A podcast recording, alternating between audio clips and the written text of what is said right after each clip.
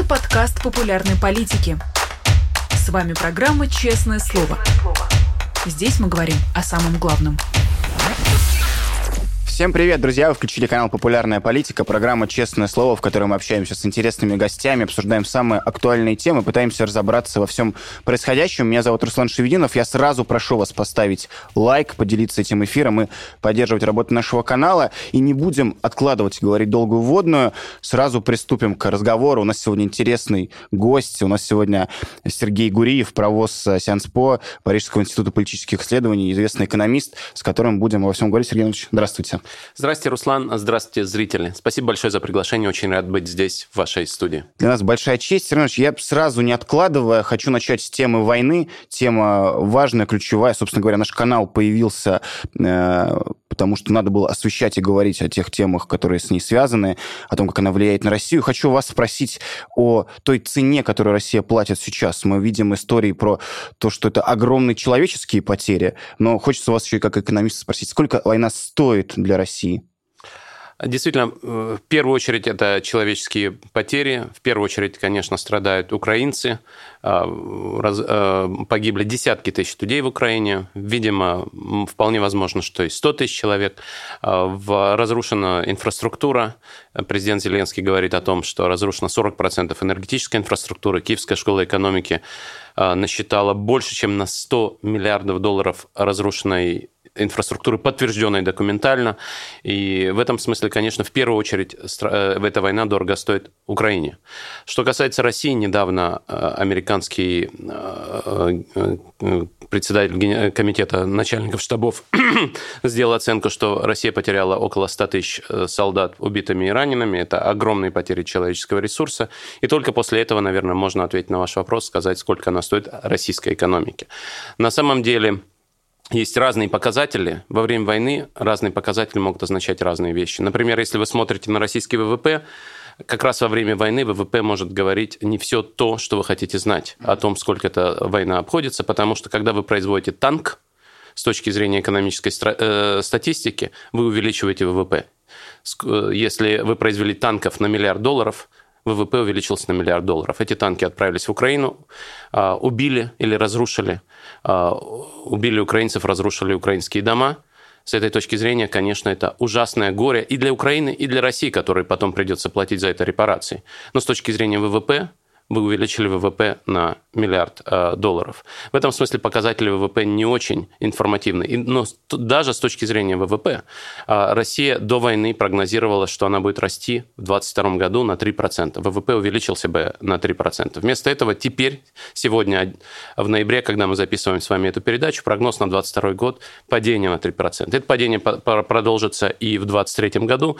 И в этом смысле в сумме Россия потеряет что-то вроде, наверное, 10% ВВП по сравнению с тем, как она могла бы а, развиваться только за эти пару лет. 10% ВВП – это 150 миллиардов долларов. Это огромная величина. Уже сейчас, если мы будем смотреть на жизнь российских а, граждан, российских домохозяйств, мы можем увидеть, что их потребительские расходы сократились год к году примерно на 10% с поправкой на инфляцию и так далее. И в этом смысле можно тоже говорить, что уже сейчас уровень жизни российских домохозяйств снизился на 10% по сравнению с прошлым годом. И гораздо больше по сравнению с тем, каким он мог бы быть, если бы не было войны особенно учитывая те беспрецедентно высокие цены на нефть и на газ, которые мы сегодня наблюдаем. В этом смысле война стоит не катастрофически дорого, но существенно дорого. Это большая экономическая э, катастрофа не говоря уже о тех вещах, о которых вы сказали, убийство, а, гибель людей. Часто называется цифра в сотни миллионов долларов в день, которая да. для, для России эта война обходится. Насколько это для бюджета вообще существенная штука? Это, это большие деньги или это то, что есть а, у Путина еще в запасе для того, чтобы продолжать как можно дольше все вот эти вот э, преступления, которые мы наблюдаем? Если вы разделите эти 150 миллиардов в год, то в день, соответственно, получится сотни миллионов, половина миллиарда. И действительно, эти деньги у Путина раньше были, потому что как раз те полмиллиарда, которые нужны России, чтобы тратить на войну, он получал из Европы каждый день, экспортируя нефть и газ. Сейчас ситуация меняется, Газ Россия практически перестала продавать в Европу. Вы знаете, из четырех веток э, трубопровода, газопровода э, «Северный поток-1», две ветки, «Северный поток-2», еще две ветки, три взорваны, осталась одна ветка, одна труба. А «Северного потока-2», российский министр энергетики Александр Новак предложил использовать ее. Никто не собирается ее использовать, никто не собирается включать «Северный поток-2». И в целом Россия практически потеряла газовый рынок Европы. Других э, газовые рынки существуют, но чтобы переориентировать на них газ, нужно строить новые газопроводы, это займет годы. А, цены на нефть снижаются, но самое важное начнется в декабре, когда будет введено Сначала в декабре будет введено европейское эмбарго на российскую нефть, а в феврале э, эмбарго на нефтепродукты, будет введен потолок цен на российскую нефть, так что даже страны, которые не присоединятся к эмбарго, будут платить меньше денег. Мы не знаем, будут работать эти санкции или нет, потому что такого никто никогда не делал. Но это будет серьезнейший удар по российскому бюджету. Но дефицит бюджета есть уже сейчас. Угу. Это был и большой дефицит в июле, в августе, в сентябре он был не такой большой. А, данные за октябрь пока не опубликованы. Но в целом то, что у Путина кончаются деньги, лучше всего э, смотреть не по статистике, а по действиям Путина. И самый простой индикатор того, что Путин понимает, что у него кончаются деньги, это мобилизация. Мобилизация – это крайне непопулярная мера. Тем не менее, Путин, который отрицал то, что он собирается проводить мобилизацию, провел ее. И это показывает лучше всего то, что он понял, что у него больше нет денег для того, чтобы нанимать солдат, за деньги. Он обещает, что он и мобилизованным будет платить деньги. Но мы видим, что этого не происходит. И тем более, что эти люди, грубо говоря, погибают до того, как э, Путин успевает им заплатить деньги. Но, очевидно, он собирался платить больше денег пригожинцам, пригожинским наемникам, и такие деньги у него кончились. Поэтому он перешел к мобилизации, несмотря на то, что это крайне непопулярно. Это лучший показатель того, что Путин понимает, что у него больше нет неограниченного притока а, наличности. И чем дальше, тем эта ситуация будет в российском бюджете хуже. Но есть очень важный показатель. Я как экономист хотел бы оперировать цифрами, но чем дальше, тем меньше цифр публикуется. И кроме того, цифры, которые публикуются, начинают не состыковываться друг с другом. То есть рисуют? Да, есть статистика, которая, очевидно, придумана и есть статистика, которая намеренно пытается ввести в заблуждение экспертов. Ну, есть разные оценки о количестве людей, которые уехали, но факт с фактом это большое количество трудоспособного населения, которое после 24 февраля покинули Россию, а, и в связи с объявлением мобилизации, крайне непопулярной, уехало тоже по разным оценкам, там сотни тысяч людей до миллиона. А насколько это а, удар, и насколько это скажется на российской экономике, потому что это все трудоспособное население, талантливые люди, которые зарабатывали и вкладывались в российскую экономику. Безусловно, это огромный удар. Я тоже видел разные оценки. Я с вами согласен э, в том, что, видимо, в первую волну уехали сотни тысяч людей, и во вторую волну уехали сотни тысяч людей. В сумме мы говорим, наверное, о миллионной людей, которые уехали. Есть статистика, которая говорит о том, что количество занятых в сентябре, данных за октябрь пока еще нет, но в сентябре количество занятых сократилось на 500 или на 600 тысяч человек. Просто из российской экономики вынули производящих услуги и товары э, полмиллиона человек. Причем, как вы правильно говорите, это, наверное, более образованные люди, потому что они больше ценят свою жизнь, как мы увидели. Уезжать тяжело. Вы уехали из России, я тоже уехал из России. Мы знаем с вами, что переезжать в другую страну трудно. А, а этим людям это было еще труднее делать, потому что они все бросили и уехали в тот же день. И в этом смысле, конечно, из-за того, что мы видим, что они все бросили и уехали, следует, что это люди, которые очень высоко ценят свою свободу и жизнь.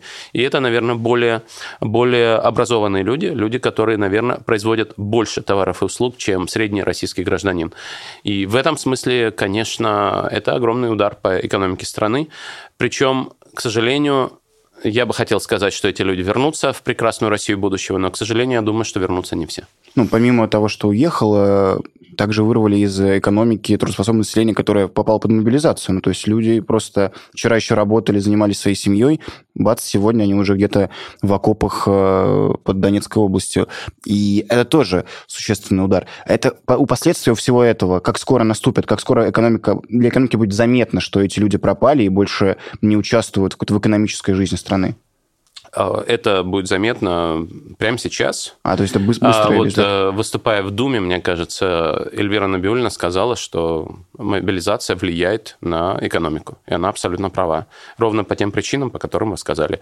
И одна из вещей, о которых говорят экономисты сегодня, что в России снижается инфляция. В принципе, это хорошо, когда снижается инфляция, но инфляция может снижаться из-за того, что действительно нет спроса и э, в этом смысле инфляция может просто показывать, что экономика находится в тяжелом состоянии. Об этом, собственно, и говорит Эльвира Набиулина, что дефляционные процессы связаны в том числе и с мобилизацией. И это означает, что прогнозы на следующий год будут присматриваться в сторону понижения. Ситуация, ситуация тяжелая, но, как я уже сказал, не катастрофическая. Опять-таки, если мы будем сравнивать с тем, что происходит в Украине, конечно, российская экономика находится в рецессии, но это не катастрофа. Никто Россию не бомбит. Вы уже упомянули про нефтяное, и про газовое э, ограничения и то, что Путин потеряет с этого деньги. Много, все знают выражение «нефтяная игла», на которой Россия долгие годы находилась больше существенно, сейчас они снижали, снижали намеренно. Но куда сейчас будет деваться российская нефть, которая и так в цене, и, насколько я понимаю, упала, и теперь они продают там с большим дисконтом. Что будет с ней происходить? Куда будут ее сбывать? Э, потому что ну, это были большие доходы в российский бюджет. Чем он будет заменять, может быть? Э, эти доходы будут потеряны, она никуда не денется, ее будут продавать. Эм, санкции будут устроены таким образом, что если вы не являетесь членом Большой Семерки Евросоюза, вы можете продолжать покупать нефть. Условно, Индия может продолжать покупать российскую нефть до тех пор, пока она соответствует э, этому самому ценовому потолку. То есть, грубо говоря, если потолок будет 64 доллара за баррель, эм, индийские покупатели смогут платить России 64 доллара за баррель, и эта нефть спокойно на танкерах поплывет в Индию. Если э, индийские покупатели захотят заплатить 70 долларов за баррель, то эти танкеры никто не будет страховать. А большинство морского страхования 95% морского страхования – это западные страны, в первую очередь Великобритания. А, соответственно, с этим возникнут большие проблемы. Кроме того, если выяснится, что индийские компании нарушают режим санкций, они могут попасть под вторичные санкции Америки. И это никто не хочет. Мы видим, что индийские и китайские компании уже сейчас Э, делают все, чтобы не попасть под американские санкции, уходят с российского рынка. Вот. И в этом смысле я думаю, что мы не знаем, будут работать эти санкции или нет. Такого никогда не было. Но э, угроза такая есть, и это означает, что в российском бюджете будет меньше денег. А, но нефть, э, российская нефть с мирового рынка не уйдет, просто она будет стоить существенно дешевле. И, условно говоря, когда премьер-министр Индии будет разговаривать с Владимиром Путиным, он скажет, друг Владимир, я очень люблю твою нефть, но я очень боюсь американских санкций, вынужден платить тебе меньше. И, кстати, скажет он своему советнику, это и нам выгодно, потому что у нас тоже лишних денег нет, у нас есть э, почти полтора миллиарда людей, которые в среднем живут не очень богато, поэтому чем меньше мы платим денег за нефть, тем лучше нам, индийцам. Поэтому в этом смысле эта ситуация, ситуация будет развиваться именно так. Что касается газа, то газ Владимир Путин сам фактически перестал поставлять в Европу. Кто взорвал газопроводы, я не знаю. А, Все указывает на то, что как раз это была а, Россия. Есть очень популярная теория, которую российская пропаганда разгоняет, что это дело рук США, чтобы сжиженный газ покупали, да. и, потому что это в их интересах. Да, и Великобритании. Великобритания, да, да, да. Когда, когда Патрушев выходил и да, говорил. Что Ли Страс послала месседж Блинкину, что все сделано. Вот. Я не могу себе такое представить, потому что все это выйдет наружу рано или поздно. Это будет грандиозный скандал, потому что это все-таки удар по европейской экономике. И я, я не могу себе такое, такого представить. Но в любом случае надо понимать, что до сегодняшнего дня Европа не вводила никаких санкций ни против российского газа, ни против российской нефти. Эти санкции начинаются только в декабре. Газ Опять-таки, нет никаких санкций против российского газа. Владимир Путин сам перестал поставлять газ в Европу. Кто-то взорвал э, газопровод, э, но нефть э, попадет под санкции, и у российского бюджета будут с этим проблемы. Что касается газа, газ в Европу поставляется в основном по газопроводам. Переориентировать этот газ на другие рынки можно только если построить терминал для сжиженного природного газа, это занимает время, или построить новый газопровод, это занимает еще больше времени. Насколько сильно Европа зависима от Путина? Много говорят, что вот Путин может их шантажировать. Мы записываем это интервью в ноябре, как говорится, зима близко, и российская власть э, уже открыто говорит, что вы там все замерзнете, идите, свергаете правительство европейских стран, давите на своих политиков, чтобы санкции снимали. Насколько вообще велика в реальности зависимость Евросоюза, Европы от российского газа? Европа покупала примерно 40% своего газа из России. Это большая зависимость. То, что мы сегодня видим, рост цен на энергию, это, в частности, следствие того, что делает Путин. Это расчет Путина, что mm-hmm. зависимость от российского газа приведет к политическим проблемам в Европе. А, европейские граждане недовольны повышением цен. Они выходят на протесты.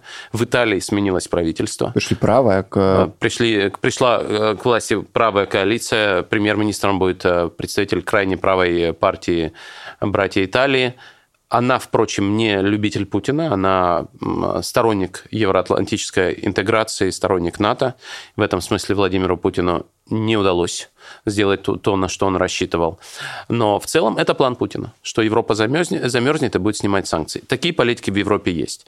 Те политики, которые раньше говорили, Путин великий политический лидер, они больше этого говорить не могут. Нельзя сегодня в Европе выйти и сказать «я за войну, я за Путина». Эти политики говорят, война – это ужасно, Путин не такой, каким мы его раньше знали, так говорит Берлускони. Это он говорит, что Путин изменился. Вот. Но а эти же политики говорят, санкции вредят в первую очередь нам, европейцам, а Путину они не вредят. Вот этот нарратив, который, собственно, придумал и проталкивает сам Путин в своих выступлениях, взяли на вооружение европейские политики, которые раньше говорили, что Путин молодец, получали от него деньги. И это действительно план Путина. Пока мы не видим разрушения единства Европы. Пока газовые, храни... газовые хранилища заполнены полностью. А, и в этом смысле эта зима может быть трудной, но пока мы видим, что единство западного общества, общественного мнения есть, и западное общественное мнение на стороне Украины. Но, конечно, в зависимости от того, какая будет зима, холодная или теплая, все может, все может измениться. А, цены растут, западные правительства тратят большие деньги на то, чтобы поддержать самых уязвимых потребителей. А, в целом в Европе на эти, на эти цели пойдет примерно 2% ВВП. Есть страны, где эта сумма 4% ВВП. Это большие деньги, но это суммы в разы меньшие, чем было потрачено во время ковида. Угу. И это не приведет к кризису ни экономики, ни финансовой системы. А молодым европейцам нужно помнить о том, что когда они вырастут, они будут расплачиваться по этим долгам с этим, как и во время ковида были заняты огромные деньги для того, чтобы финансировать дефицит, так и сейчас это будет происходить. Долг вырастет, и нашим детям придется за это платить. Насколько быстро Европа сможет от этой зависимости газовой уйти, и сколько нужно времени на то, чтобы переориентировать рынок и чтобы получать 40% из других источников, нежели Россия? Ну, уже сейчас нет никаких 40%, как я уже сказал, газопроводы взорваны. Сейчас, мне кажется, речь идет о считанных процентах, то ли 7, то ли 8% а, доли российского газа на европейском рынке. Это замещение было очень дорогим, нужно было покупать американский сжиженный газ, а, катарский газ, алжирский газ. Все это происходит и займет это несколько лет. И на самом деле, когда мы говорим, что это трудная зима, на самом деле следующая зима может быть еще труднее, потому что сейчас, грубо говоря, вот есть хранилища, в которых лежит 90 миллиардов кубических метров, из них там мне кажется, 40 э, – это российский газ, который был куплен в этом году и положен в эти хранилища. Еще раз говорю, Европа в 2022 году продолжала покупать газ ровно до того момента, пока Путин не стал отключать свой вентиль. В следующем году не будет никакого российского газа вообще, и в этом смысле этот переход должен произойти в следующем году до следующей зимы, и он будет трудным и дорогим. Но в целом переход, уход от российского газа ускорится – и, видимо, действительно Россия потеряла газовый рынок Европы навсегда и больше никогда не сможет продавать газ в Европу. И это будет сжиженный природный газ из разных источников. Это будет норвежский газ, это будет переход на зеленую энергетику. Временно это будет в том числе и потребление угля, и это будет замедление ухода Германии от ядерной энергии.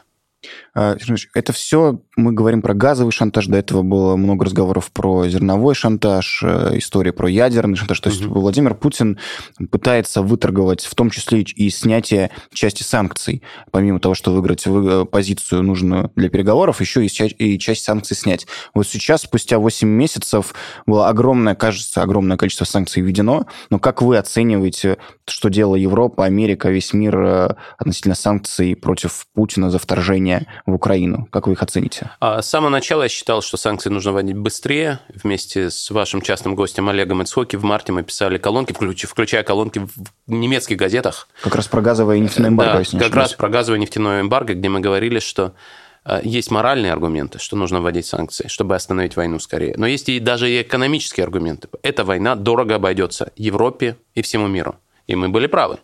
Э, всему миру эта война стоит очень дорого. Она стоит дорого и Европе, и Америке, и Китаю. Никто не выигрывает от большой войны. И ее нужно было бы остановить как можно скорее. Мы говорили о том, что необходимо лишить Путина денег для того, чтобы продолжать эту войну. И вот ровно сейчас мы видим, что деньги у Путина заканчиваются, он провел мобилизацию ровно потому, что у него заканчиваются деньги.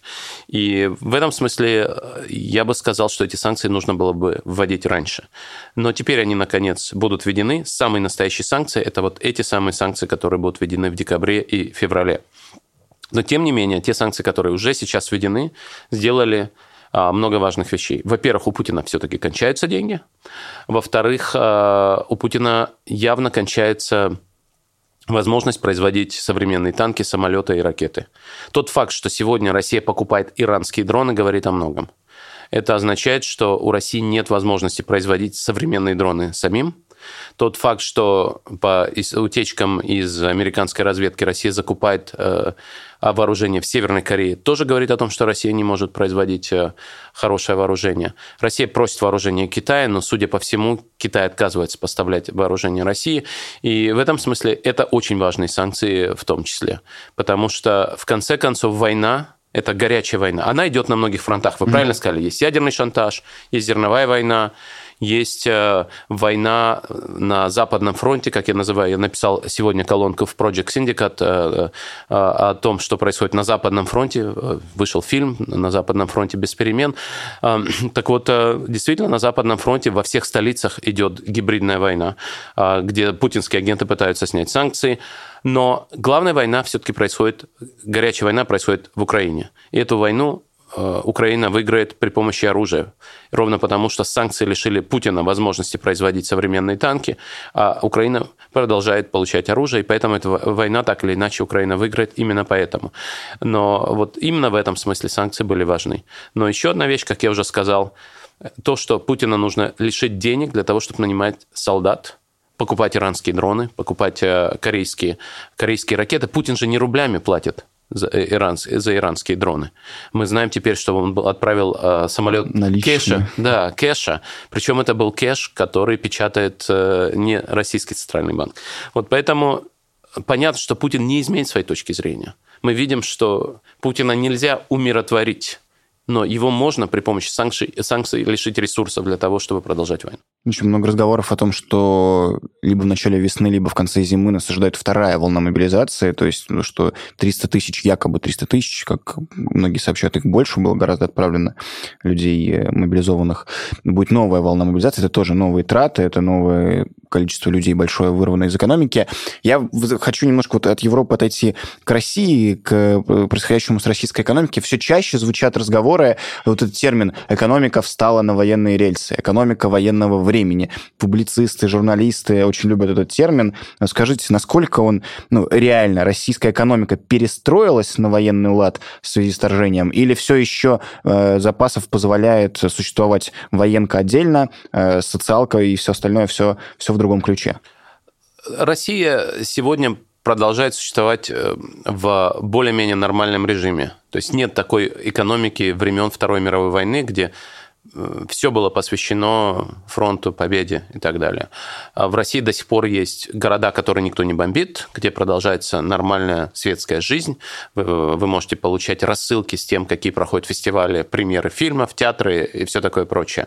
И в этом смысле действительно это страна, в которой по-прежнему большинство людей, кроме тех людей, которых затронула мобилизация, большинство людей живут нормальной жизнью. Просто военные заводы действительно работают в три смены, потому что они производят артиллерийские снаряды, которые нужны для того, чтобы убивать э, украинцев.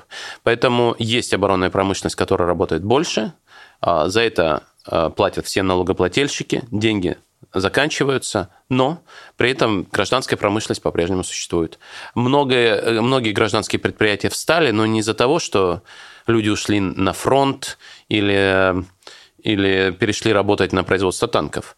Автомобильная промышленность страдает, потому что нет запчастей. Авиационная промышленность страдает, потому что нет запчастей.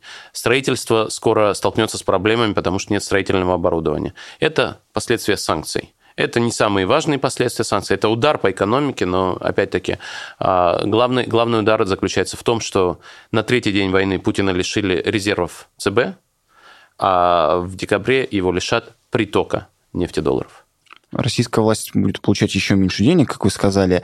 Как э, все это скажется на жизни, ну, то есть совсем упрощая, на жизни простых россиян? Вот все вот эти санкции, все попытка мира обрезать Путину финансовые потоки, как это скажется на простом э, жителе России, который вот живет себе и не интересуется всем происходящим? Ну, как я уже сказал, э, уже сейчас простой житель России в среднем живет на 10% хуже. Это большая величина. То есть, в принципе, в западном мире, если ваши доходы упали на 10%, это серьезный политический кризис, который, как правило, приводит к смене, э, э, смене руководства. Вот. Э, выборы невозможно выиграть ни в одной западной стране, если доходы упали на 10%. Но в России другой режим, вы не можете протестовать, поэтому вы вынуждены сказать, посмотреть в зеркало и сказать, я живу на 10% хуже, и эм, ничего с этим сделать не могу. В следующем году доходы упадут еще, мы не знаем насколько, потому что, еще раз скажу, эти санкции беспрецедентны. Но точно следующий год будет еще хуже с точки зрения не темпов падения, а с той точки зрения, что доходы продолжат падать в следующем году. А, как именно Путин распределит бремя новых санкций между своими друзьями, военными заводами и простыми россиянами, мы можем только догадываться. Все, что мы знаем о Владимире Путине, говорит о том, что а, своих друзей он не обидит. Вот, поэтому у вас будут новые материалы для расследований, а у российских пенсионеров будет еще больше проблем.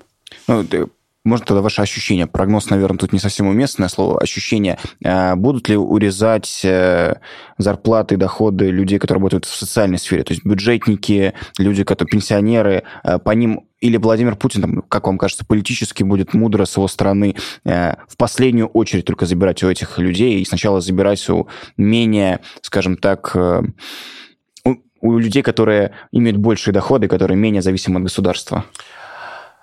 Это хороший вопрос. Угадать, угадать действительно очень трудно. Я думаю, что у бюджетников будут забирать деньги за счет недостаточной индексации. То есть угу. инфляция снижается, но она будет продолжаться, и поэтому просто будут откладывать индексацию, будут э, делать ее э, неполной, и в этом смысле реальная покупательная сила пенсии будет снижаться. Мне кажется, это будут делать именно так. В номинальных рублях вряд ли будет идти речь о снижении пенсий. Такое действительно невозможно себе представить.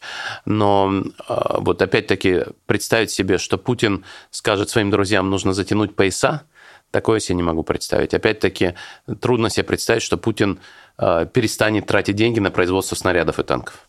Вы упомянули про инфляцию. Российская пропаганда часто объясняет рост цен и эту большую инфляцию, которая сейчас начала снижаться, тем, что да, она большая, но вот на Западе, смотрите, тоже цены растут, тоже беспрецедентная инфляция. Она сейчас откатывается в России. Во-первых, за счет чего удается более-менее все это контролировать? И какой потолок вообще у того, что может случиться с российскими ценами, с инфляцией э, в ближайшее время или в какой-то относительной перспективе? Вы абсолютно правильно говорите, когда Владимир Путин выступает на эту тему, он говорит, Посмотрите, на Западе ужасная инфляция, уже 9%. У а у нас больше. снижается, у нас снижается инфляция.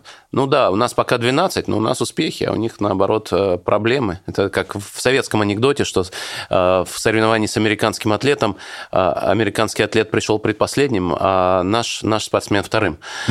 Вот. И в этом смысле мы видим, что инфляция по-прежнему выше, но она действительно снижается. Снижается она за счет того, что в экономике нет спроса. Те люди, которые уехали, они не тратят деньги в России. И, соответственно, цены не растут. Поэтому надо сказать, что Центральный банк проводит вполне разумную политику, но даже Центральный банк говорит о том, что цель Центрального банка, в России Центральный банк э, ставит перед собой цель снизить инфляцию до 4% в год.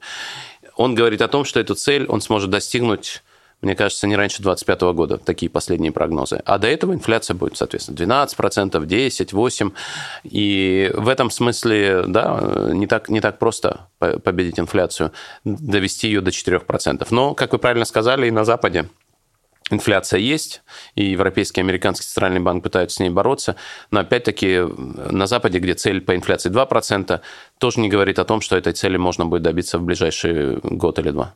Значит, вопрос, который часто задают, э, и мы наших гостей спрашиваем, и это действительно то, что нам пишут в комментариях, э, за 8 месяцев из того, что мы живем век социальных сетей, YouTube у нас есть, мы все это видим буквально в режиме онлайн, все эти страшные преступления, у большого количества людей уже остается такое некое, ну, как привыкание, уже не шокирует, уже есть некая усталость. Мы видим от, у европейских политиков и западных, что некая усталость от войны, э, но у обычного обывателя, у человека, который как-то может э, выразить свое несогласие ко всему происходящему, у него тоже уже это вызывает э, привыкание, и нет какого-то шок-эффекта на все увиденное. Вот на ваш взгляд, Европа Запад вообще в целом, насколько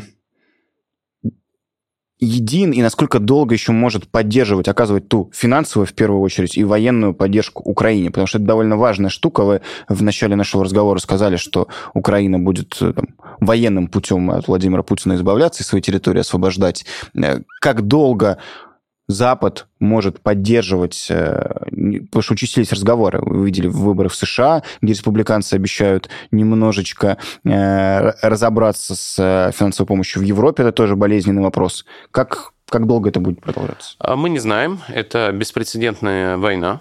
А, суммы, о которых идет речь, с одной стороны, это суммы большие, то есть Украине ну, нужно финансировать бюджетный дефицит.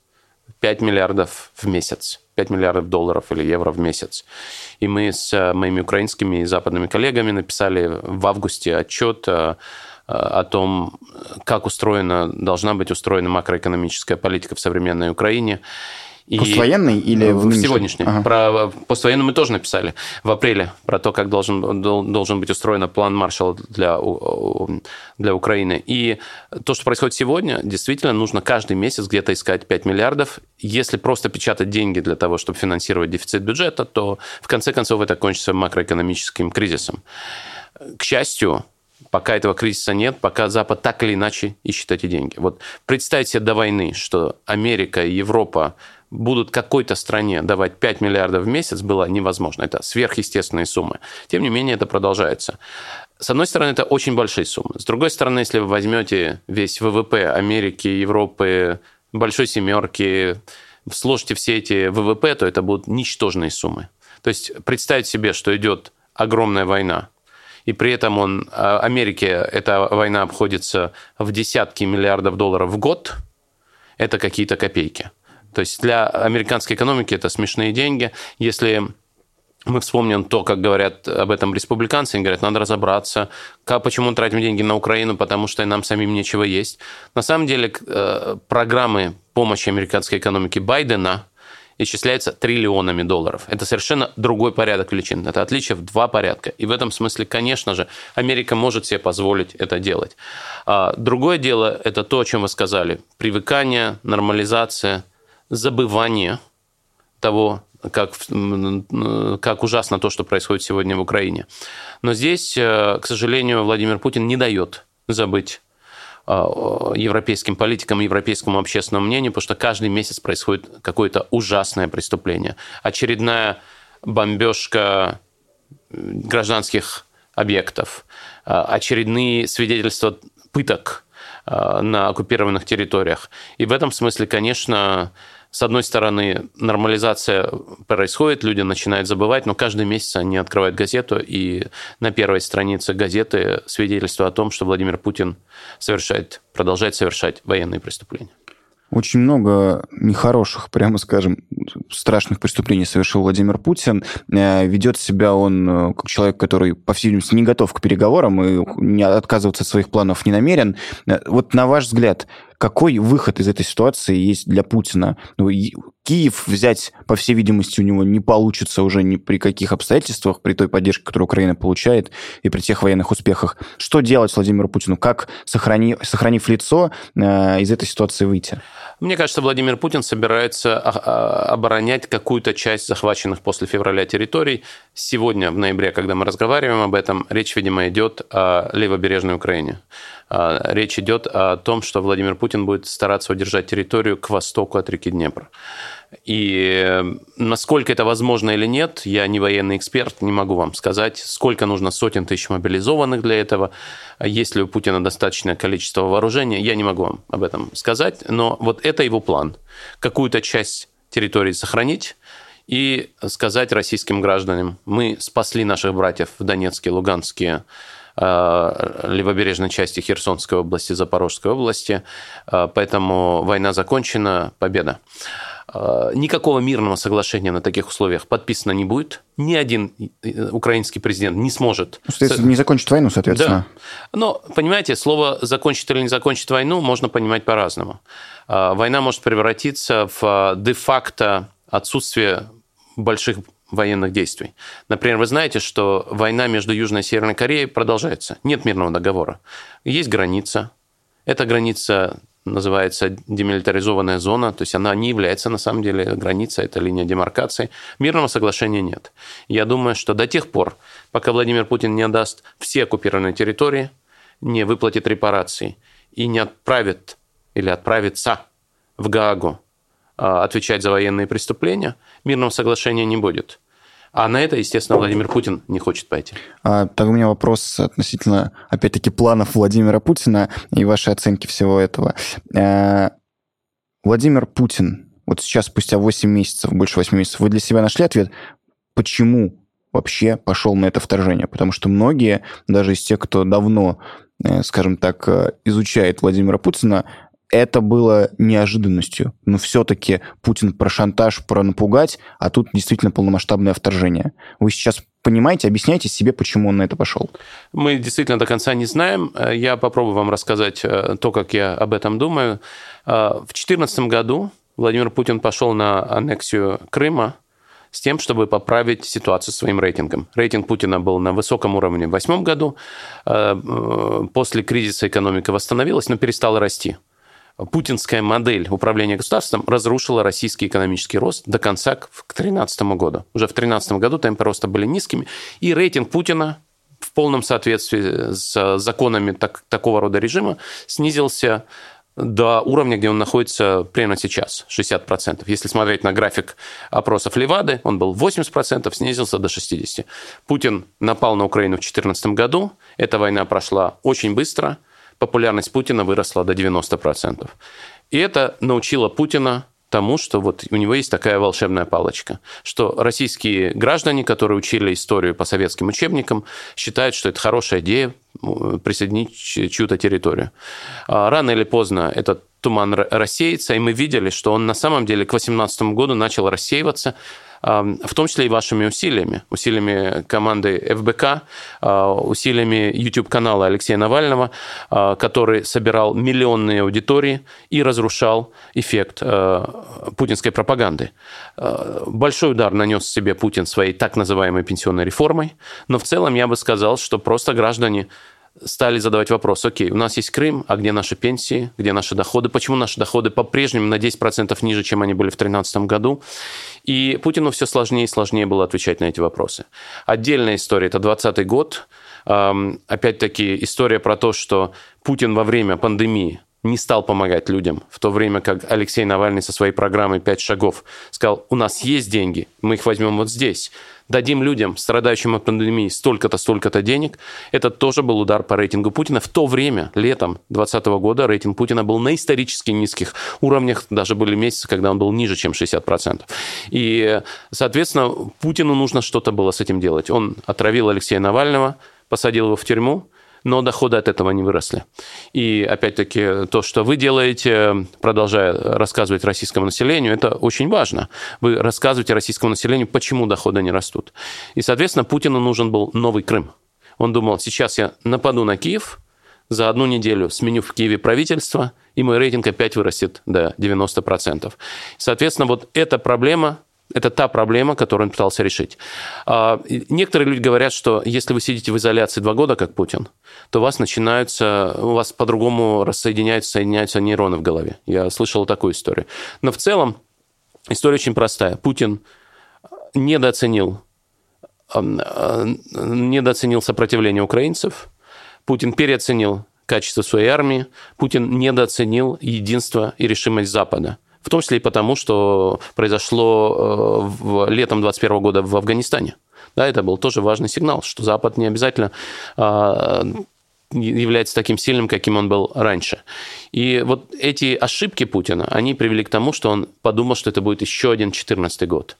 И вот он сделал такую ошибку. Диктаторы делают ошибки ровно потому, а, что у них нет обратной связи, нет э, критически настроенных советников, нет политической оппозиции, которая критикует их и вскрывает коррупцию в армии. И все эти, все эти проблемы, которые Путин создал своими руками – он уничтожил независимые СМИ, он уничтожил гражданское общество России, он создал систему, в которой он окружен людьми, которые говорят ему, какой он великий. Вот, соответственно, из этого и взялась ошибка. Это Спасибо, что вы свою, свою версию сказали. Э, про, говоря про Путина, еще все сейчас отмечают, как трансформировался его режим в плане окружения его меняется. Некоторые выходят на первые роли, люди, которые раньше э, такими не являлись. Э, спикеры Пригожин сейчас кажется чуть ли не самым влиятельным человеком после Путина в стране. Вас удивляет то, что происходит внутри российской политической системы? Кажется, что это, конечно, болото, но какая-то противо... какие-то противостояния там прям буквально очевидны, когда критикуют Шойгу в открытую, что было раньше невозможно сделать. И сегодня в ЦИОМ публикует э, рейтинги. И впервые за всю историю наблюдений Шойгу имеет э, антирейтинг выше, чем популярности. Его популярность сейчас, он даже там не в топ-3 российских политиков. Э, вот это вас удивляет? Вы наблюдаете за тем, что происходит внутри политической системы? А, это меня не удивляет. А, российская политическая система изменилась в первую неделю войны. Вот Э, я написал книгу, и мой издатель говорит мне, что э, где бы ты ни выступал, тебе нужно про свою книгу что-нибудь сказать. Поэтому говорю, что мы написали с Дэном Тризманом книгу «Спин-диктаторы». Могу теперь сказать, что будет русский перевод, в том числе и бумажный в России, и цифровой за пределами России.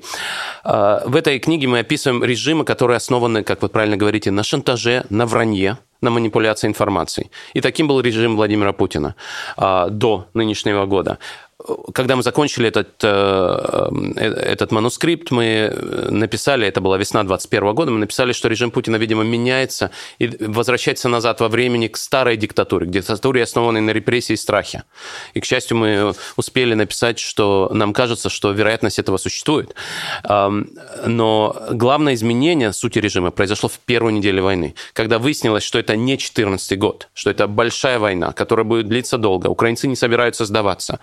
А, э, мы увидели, как люди подписывают петиции против войны. Мы увидели, как люди выходят на улицу. Мы увидели, как падает популярность режима. Ваша социологическая служба в первые дни после войны проводила опросы москвичей. Пусть это не опросы всей страны, но было видно, что на одной и той же выборке популярность Путина каждый ддень падает очень быстро. В эти дни Путин принял решение закрыть все независимые СМИ, ввести законы против э, свободы высказывания, были введены законы против фейков, о дискредитации российской армии, э, Facebook был объявлен экстремистской организацией. То есть это совершенно другой режим. Это режим, построенный на страхе. Когда говорят, что российские граждане не протестуют, это связано с тем, что российские граждане теперь поняли, первую неделю войны еще не поняли, а потом поняли, что за это можно уехать в тюрьму на много лет за один за одиночный пикет, за простое высказывание э, о том, что война все-таки идет не так, как она должна идти, или, ну и тем более за высказывание, что война это преступление.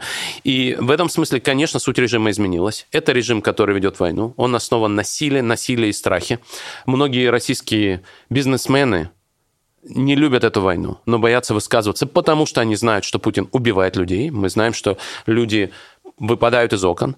А, и в этом режиме, конечно, важны люди, у которых есть оружие и насилие, такие как а, Евгений Пригожин. Абсолютно точно. Люди, которые не умеют вести войну, естественно, теряют вес в этом режиме. Поэтому я не удивлен тому, что Евгений Пригожин получает все больше и больше популярности. Насколько такие режимы монолитные, по вашему, Сергей? Они насколько сильны и имеют под собой запас прочности? А, вы знаете, это зависит в том числе от внешних обстоятельств. А, например, режим Мадура существует много лет. И вот мы находимся в Вильнюсе, здесь был Всемирный конгресс свободы, World Liberty Congress. Один из организаторов этого – это венесуэльский оппозиционер Леопольдо Лопес. И когда он выступает на эту тему, он говорит, режим Мадура – ужасный режим, но он существует в том числе потому, что ему все эти годы помогали Россия Китай, Иран и Турция и Куба. А, режим Лукашенко, безусловно, рухнул бы к сегодняшнему дню, если бы ему не помогал Владимир Путин. И, соответственно, то, что будет происходить в России, будет зависеть от того, будет ли Владимиру Путину помогать Китай. Угадать это трудно. В Китае есть свои затруднения. Китай крайне недоволен этой войной. Очевидно, что Владимир Путин что-то другое обещал э, своему старшему брату, э, председателю, президенту Си. Видимо, он обещал быструю войну но то, что происходит сейчас, это огромный удар по экономике Китая в том числе. Поэтому будет ли Китай помогать России, на каких условиях Китай будет помогать России, а, трудно, трудно себе представить. Но в целом этот режим точно не будет режимом, который будет способствовать экономическому процветанию и росту. Другое дело, что мы видим, что Северная Корея вполне себе живет, опять-таки с поддержкой Китая. Режим Мадура привел гораздо большей экономической катастрофе, чем Путин когда-либо создаст в России, потому что у Путина действительно есть э, грамотные экономические советники. Грубо говоря, мы говорим о падении ВВП на 10%. В России, в Венесуэле падение ВВП составило 4 раза по разным оценкам. И мы говорим о том, что из России уехал 1% населения, в Венесуэле уехало 20% населения. То есть катастрофа в Венесуэле гораздо больше. Но по-прежнему этот режим существует уже 8 лет.